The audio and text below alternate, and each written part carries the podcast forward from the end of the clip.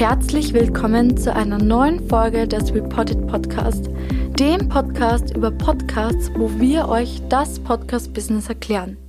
Mein Name ist Lisa und ich bin Junior Podcast Content Managerin bei Reported. Ich habe das letzte Mal über die verschiedensten Podcast-Formate gesprochen und heute tauchen wir ein in die Welt der Doku-Podcasts.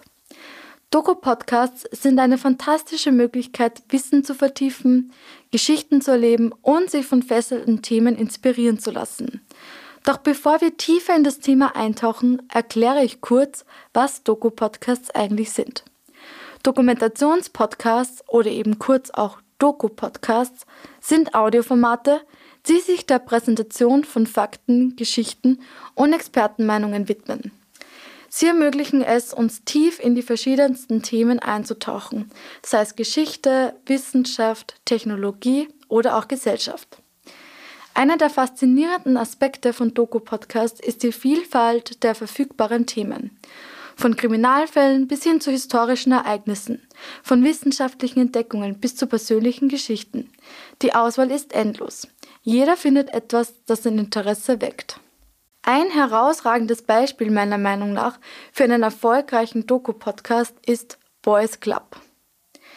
In diesem Podcast sprechen die beiden Journalistinnen Lena von Holt und Pia Stenderer mit über 40 aktuellen und ehemaligen Mitarbeiterinnen und Mitarbeitern des Medienhauses Bild. Bei Bild gibt es eben extreme Machtverhältnisse, sagen Lena von Holt und Pia Stenderer, die Macherinnen des Podcasts Boys Club über Männerbünde und Machtmissbrauch im Springer Verlag. Diese Verhältnisse dort sind prädestiniert, ausgenutzt zu werden. Ein unglaublich spannender und schockierender Podcast über das Medienhaus Bild. Ein weiterer beeindruckender Doku-Podcast ist Wo ist Lars? Im Juli 2014 verschwindet Lars Mittang im Alter von 28 Jahren während einer Urlaubsreise im bulgarischen Varna unter teilweise bizarren Umständen. Seitdem fehlt von ihm jede Spur. Wo ist Lars ist der erste große Doku-Podcast dieser Art, der alle Details und Hintergründe des Falls beleuchtet. Mit Menschen, die seit vielen Jahren in diesem Fall ermitteln. Mit Medizinern und Psychologinnen, mit Journalisten und PodcasterInnen. Doch es gibt nicht nur die großen Namen. Viele unabhängige Doku-Podcasts bieten einzigartige Perspektiven und decken Nischenthemen ab. Egal ob es um Erforschung unbekannter Kulturen oder um die Geschichte von Menschen mit ungewöhnlichen Berufen geht. Doku-Podcasts bringen uns die Welt auf eine Weise näher, die andere Medienformate oft nicht schaffen. Ein weiterer eben sehr großer Vorteil von Doku-Podcasts ist ihre effektive Spannungserzeugung. Durch geschicktes Erzählen und die gezielte Platzierung von Informationen wird das Interesse der Zuhörer geweckt und ihre Neugierde gesteigert.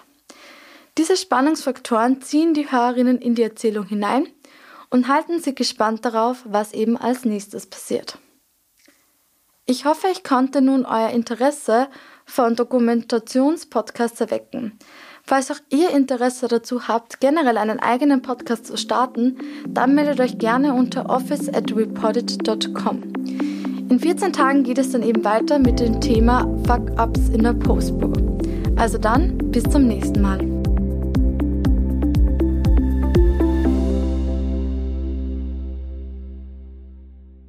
Dieser Podcast wurde produziert von WePodit.